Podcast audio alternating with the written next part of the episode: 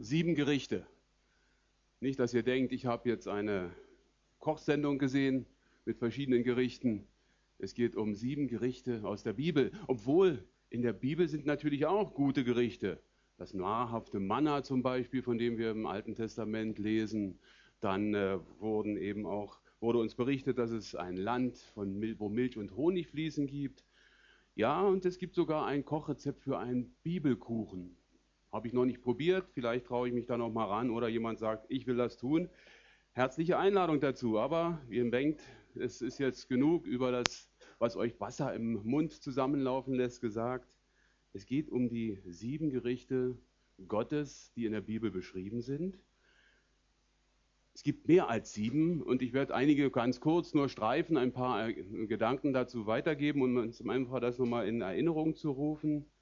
Eines davon das werden wir etwas genauer uns anschauen nachher. In einem Gespräch, von dem ich gelesen habe, hat ein Evangelist davon berichtet, wie er einer älteren Dame, die 91 Jahre war, den Weg zum Glauben dargestellt hat. Wie er ihr erklärt hat, wie wichtig es ist, mit Jesus zu leben, das Leben mit in Jesu Hand zu geben, um einfach eine Tür zum Himmel zu bekommen, um in den Himmel zu kommen und nicht in die Hölle diese ältere Dame in all ihrer menschlichen Weisheit gab ihm folgende Antwort. Mir ist es egal, ob ich in den Himmel oder in die Hölle komme. Welche Gleichgültigkeit? Will ich nicht darüber hinaus nachdenken, was auf uns zukommt? Ist Gott vielleicht ungerecht, dass er Dinge mit uns tut, die uns bewusst wehtun, sodass wir wenn wir nicht mit Jesus leben, in die Hölle kommen? In den letzten Tagen hatten wir das ein oder andere Gericht Gottes gestreift. Wir hatten ja die Bibeltage, die Bibelwoche über Evolution und Schöpfung. Wir sprachen kurz über den Sündenfall, Adam und Eva, die aus dem Paradies geworfen wurden. Wir machten uns einige Gedanken über die Sintflut und die Verderbtheit der Menschen, über den Turmbau zu Babel, wo die Menschheit eine Sprache hatte und sein wollte wie Gott und dann verteilt wurde über die, über die Welt. Es gibt ein zukünftiges Gericht über Israel, das uns beschrieben wird in einem der alttestamentlichen Bücher, wo Gott dem Volk Israel ganz deutlich sagt, ich werde euch in die Wüste der Völker bringen, doch ich werde euch wieder heraussammeln aus diesen Massen, aus diesen Völkern und euch in das Band des Bundes zurückbringen. Ein Gericht über das Israel in der Zukunft, an dem wir auch etwas sehen können, das schon ja ein bisschen sich prophetisch erfüllt. Israel selbst ist wieder in den heim, heimischen Landen, in dem Land, wo Milch und Honig fließen, wie Gott es ihnen auch gesagt hat. Es gibt ein weiteres Gericht über die gefallenen Engel, die einmal gestraft werden und momentan, so heißt es in einem Text im Buch Juda, in, verwahrt werden zur Bestrafung vor dem großen Tagesgericht, vor dem großen Gericht des Tages. Und Satan wird einmal gerichtet werden, genauso wie der, als Fürst der Welt und der falsche Prophet, so wie es die Offenbarung berichtet. Es gibt ein Gericht, von dem Jesus auch sagt in Matthäus 25 über die einzelnen Heiden, wie es dort heißt. Denn Jesus wird auf dem Throne sitzen seiner Herrlichkeit und vor ihm werden versammelt werden alle Nationen, alle Heiden, alle Nichtchristen und sie werden voneinander geschieden werden, die Schafe auf die eine Seite und die Böcke auf die andere Seite. Die Schafe werden eingehen das, als Gerechte in das ewige Leben. Die Böcke werden hineingehen, heißt es in diesem kurzen Text, in die ewige Pein. Denken wir an das anfängliche Beispiel dieser älteren Dame. Ist es wirklich egal, ob ich in den Himmel oder in die Hölle komme nach dem Tod? Es gibt ein Gericht über die Gläubigen, ein Gericht über unsere Sünden. Denn Jesus hat in Johannes 12 ganz deutlich gesagt, jetzt ist das Gericht dieser Welt und wenn ich, wenn er erhöht ist, wenn er auferstanden ist, wird er alle zu ihm ziehen, die zu ihm gehören. Wer mein Wort hört und glaubt, der kommt nicht ins Gericht, denn er hat ewiges Leben und ist vom Tode in das Leben übergegangen, sagt Jesus auch. den der Sünde nicht kannte, ihn selbst, hat Gott für uns zur Sünde gemacht und durch sein Blut, das werden wir nachher auch im Abendmahl noch gemeinsam feiern und bedenken, durch sein Blut sind wir gerechtfertigt worden. Einen schönen Vers zu dieser sündigen oder zu diesem sündigen Gericht oder Gericht über die Sünden finde ich in Römer 8, da heißt es, so ist jetzt keine Verdammnis mehr für die, die in Christus Jesus sind. Am liebsten hätte ich so in meiner manchmal sehr spontanen Art dieser älteren Dame gesagt, ist es wirklich so, dass es ihnen egal ist, wo sie die Zukunft verbringen?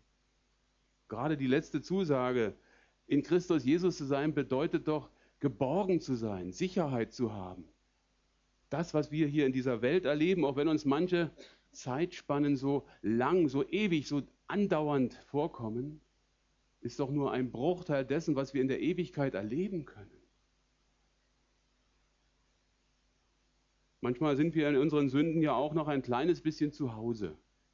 Das ist ja nicht alles weggewischt. Wir haben ja noch unseren alten Menschen. Und doch sagt Gott, wenn wir in einer lebendigen Beziehung zu ihm stehen, wenn wir unser Herz ihm geöffnet haben, ihrer Sünden und ihrer Gesetzlosigkeiten werde ich nie mehr gedenken.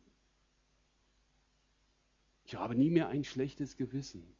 Ich brauche vielleicht nie mehr Tränen vergießen über das, was mir bewusst geworden ist, was ich falsch gemacht habe im Leben.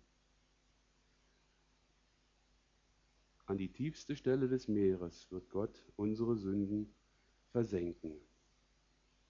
Es gibt noch ein anderes Gericht, später dann in der Offenbarung im tausendjährigen Reich ist davon nochmal die Rede, wo dann eben auch die Menschen, die ohne Jesus, die ohne Gott gelebt haben, die Gott einen guten Mann sein lassen wollten.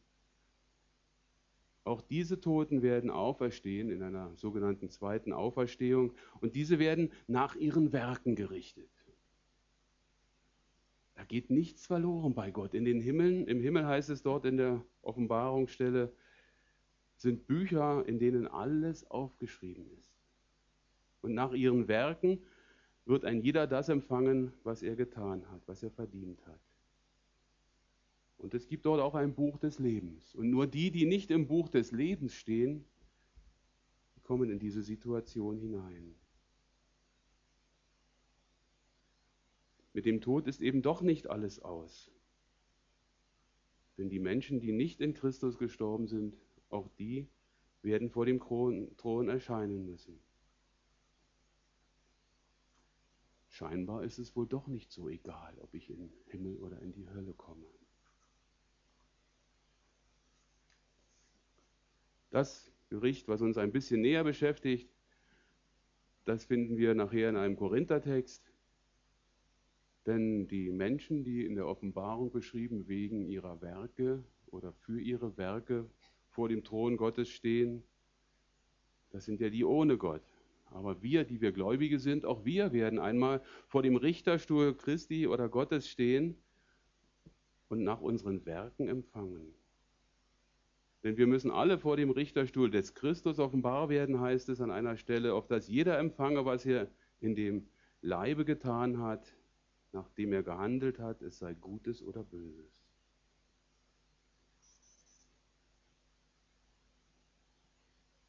Dieses Gericht, das wir uns ein bisschen näher heute Morgen anschauen wollen, finden wir im 1. Korinther im Kapitel 3. Da heißt es ab Vers 9, denn Gottes Mitarbeiter sind wir, Gottes Ackerfeld, Gottes Bau seid ihr. Nach der Gnade Gottes, die mir gegeben ist, habe ich als ein weiser Baumeister den Grund gelegt, ein anderer aber baut darauf, jeder aber sehe zu, wie er darauf baut. Denn einen anderen Grund kann niemand legen außer dem, der gelegt ist, welcher ist Christus Jesus. Wenn aber jemand auf den Grund Gold, Silber, kostbare Steine, Holz, Heu, Stroh baut, so wird das Werk eines jeden offenbar werden, denn der Tag wird es klar machen, weil er in Feuer geoffenbart wird. Und wie das Werk eines jeden beschaffen ist, das wird das Feuer erweisen. Wenn jemandes Werk bleiben wird, das er darauf gebaut hat, so wird er Lohn empfangen. Wenn jemand das Werk verbrennen wird, so wird er Schaden leiden. Er selbst aber wird gerettet werden, so, doch so wie durchs Feuer. fand diesen Text ganz interessant, jetzt weniger aus dem Blickwinkel des Gerichtes. Im Vorfeld, im Zusammenhang wird davon berichtet, dass diese Gemeinde in Korinth einerseits geistlich noch unmündig war, sie brauchten Milchspeise, wie Paulus es schreibt, keine feste Nahrung. Andererseits waren sie aber auch noch in Eifersucht und Streit miteinander zusammen. Der eine sagte, ich bin des Paulus, der andere eben des Apollos. Und ihnen wird vorgehalten vom Paulus selbst, ist das nicht alles menschlich, was ihr tut? Der eine pflanzt, der andere gießt. Und eines ist aber wichtig, jeder wird seinen eigenen Lohn empfangen nach seiner eigenen Arbeit. Ich habe mir die Frage gestellt und ich weiß nicht, wie euch das so geht, wenn da von Streit und Eifersucht in der Familie oder Gemeinde in dem Sinne berichtet wird, hätte ich die Arbeit den Lohn für die Arbeit in den Vordergrund gestellt oder hätte ich gesagt, jetzt mobst euch nicht so, jetzt regt euch nicht so auf, nehmt euch nicht so wichtig. Gott stellt ihn aber hier einerseits ihn, den Paulus, als Gottes Miterbauer, Mitarbeiter vor und nimmt den Korinthern sozusagen die Wichtigkeit ihrer eigenen Probleme, indem er ihnen sagt, jeder hat eine Aufgabe. Jeder wird etwas empfangen und jeder hat eine Gnade Gottes empfangen, die er einbringen kann. Und der eine baut eben den Grund, der andere gießt und wieder andere können ihre Gaben einbringen. Und dann kommt unser wunderbarer Text, wo es dann eben darum geht, dass hier gewertet wird. Wenn aber jemand auf diesen Grund baut, also auf Christus gebaut hat als Gläubiger. Aus Gold, Silber und köstlichen Steinen. Ich denke, bei diesen Materialien können wir ziemlich sicher sein, da müssen schon sehr hohe Temperaturen passieren, um im Feuer, dass diese Dinge, diese Werke, das, was du oder ich getan haben, auch kaputt gehen. Bei Holz, Heu und Stroh ist das schon was ganz anderes. Das Werk eines jeden wird offenbar, heißt es in unserem Text. Und da, wo das Werk bleibt, auf das er gebaut, das er gebaut hat, so wird er Lohn empfangen. Lohn empfangen ist ja etwas, was wir gerne haben. Manch einer sagt ja auch, das habe ich mir verdient. Aber auf der anderen Seite sind wir doch alle in Gottes Hand und abhängig von seiner Gnade. Es heißt auf der anderen Seite aber auch, wenn jemand das Werk verbrennen wird, so wird er Schaden leiden. Er selbst aber wird gerettet werden, doch so wie durchs Feuer. Da ist ein Wert in mir und in dir, der du zu Christus gehörst, der dich umgibt mit einer Mauer und das Feuer nicht an dich persönlich heranlässt. So ähnlich wie wir es beim Daniel beschrieben befunden haben, wo diese drei Männer im Feuerofen waren, die selbst ohne ein versenktes Haar wieder herausgekommen sind. Was ist das für ein Schaden, den er erleiden wird, wie der Text sagt?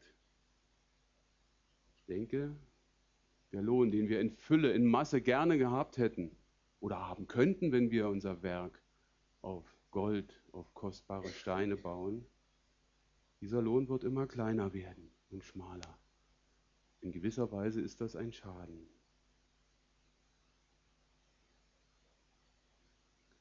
Was ist es, was Gott hier meint.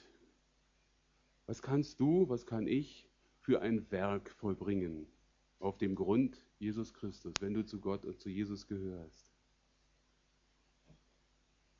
Ich habe mir die Frage gestellt, warum wir als Christen bekehrt sind, wiedergeboren sind.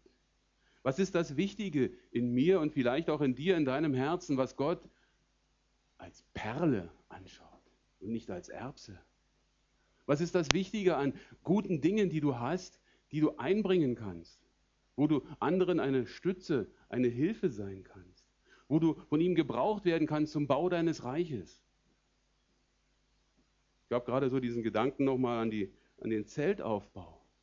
Was war das für ein Gewusel? Wie viele Leute waren dort von uns, haben sich da eingebracht? Und nicht nur die starken und jungen Männer, auch viele, viele ältere, über 60, Aber auch viele Ladies waren dabei. Und das hat mich gefreut, dass die Gemeinde zusammengestellt hat. So ähnlich wie wir heute als Gemeinde zusammen sind, alt und jung. Was ist das, was in deinem Herzen, in deinem Wesen ist, wo Gott sagt, diesen oder jene, die möchte ich in meiner Nachfolge haben? Lass alles andere, was menschlich, was weltliches hinter dir. So wie Jesus die Jünger aufgerufen hat. Folge mir nach. Irgendetwas in dir als gute Gabe Gottes ist doch da, als Werk Gottes, wo ihr Wert darauf legt, dass es nicht verkümmert. Stellt euch vor, ihr seid ein Vollblutmusiker. Ich kann das Beispiel bringen, weil ich kein Musiker bin. Und ihr könnt ein Musikinstrument fantastisch spielen. Und ihr sitzt irgendwo in der Reihe hier oder in einem anderen großen Saal und wisst, ihr seid einer der Besten auf der Welt. Ihr seid nur am Meckern über die Schwachen, die dann die Musik nicht ganz so gut machen wie ihr. Ich habe mal lange Zeit an der Schule gearbeitet, weil ich Schulbücher verkauft habe und habe einer netten Lehrerin, einer Französischlehrerin war es, unsere Materialien gezeigt. Und das Erste, was sie sagte, war, das ist furchtbar, das ist so furchtbar. Sag ich, Moment, Moment, was ist denn los? Das sind doch ganz normale Arbeitsmaterialien. Nein, sagt sie, das Erste, was ich sehe, sind immer die Fehler. Ob ich eine Zeitung lese oder ob ich in sowas in ein Buch reinschaue, ich sehe immer nur Fehler. Es kann eine Begabung sein, die einen Fehler hat, wenn ich nur die Fehler sehe. Es kann aber auch eine Begabung sein, die verschüttet wird, wenn ich sie nicht einbringe. Ich muss nicht mit dem großen Schild rumlaufen, ich bin der tolle Musiker, Evangelist oder Prediger oder sonst irgendetwas. Ich sollte mich oder wir sollten uns Gott zur Verfügung stellen. Dass wir ihm im Gebet sagen, Herr, du kennst mein Herz, du weißt, wie ich es meine, du weißt, wo mein Leben begonnen hat, wie es weitergehen wird und wo es enden wird.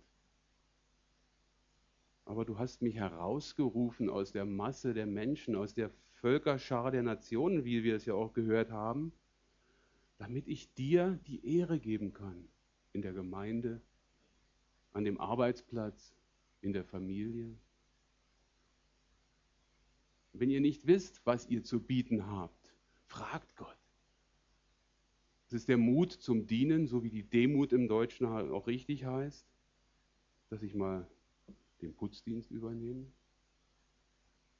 Es ist der Mut zur Kraftanwendung beim Zeltaufbau. Es ist Kuchen oder Kekse backen jetzt für den Christkindlmarkt die nicht so schnell gemacht werden, mit Sicherheit nicht, sondern in Liebe gebacken werden, damit die Menschen sich daran erfreuen können.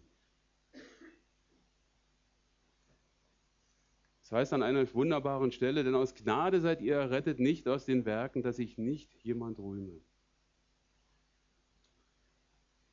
Es kommt nicht auf unsere Werke an. Es kommt darauf an, mit welcher Einstellung wir die Dinge tun. Wie wir uns bereit sind, von Gott führen und leiten zu lassen. Wenn ich nur in der letzten Reihe oder sonst wo sitze in der Gemeinde und sage, schön, dass die anderen den Gottesdienst gestalten, aber selbst singen oder musizieren kann oder Kinderarbeit machen kann, dann verschüttet deine Gabe, deine Begabung, die du von Gott bekommen hast.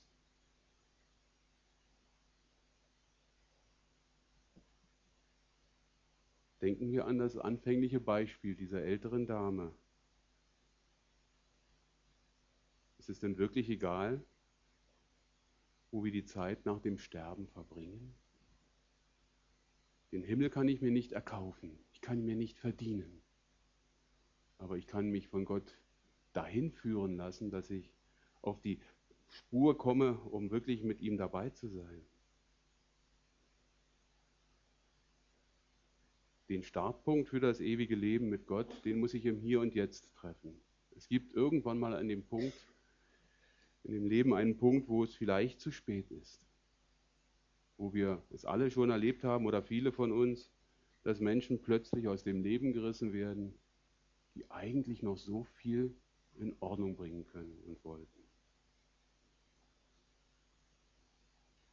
Meine Oma hatte als ich jung war, eine sehr gute Freundin. Die waren viele, viele Jahrzehnte zusammen und hatten sich irgendwann mal zerstritten. Und Nach einiger Zeit kriegten wir einen Anruf von einem der Kinder dieser Freundin. Die Traude ist verstorben. Das Erste, was meine Oma sagte, Mensch, ich wollte doch noch mit ihr reden. Gott will mit dir reden. Schieb es nicht auf die lange Bank. Gott will dich gebrauchen zum Bau seines Reiches, weil du eine Gabe von ihm bekommen hast, weil du keine Erbse in dir hast, sondern eine Perle, ein Goldstück bist in den Augen Gottes. Dann ist es eine Selbstverständlichkeit, dass du in den Himmel kommst, wenn du mit Jesus lebst, dich von ihm gebrauchen lässt und letztendlich sicher sein kannst, dass dein Werk auch im Feuer bestehen wird. Amen.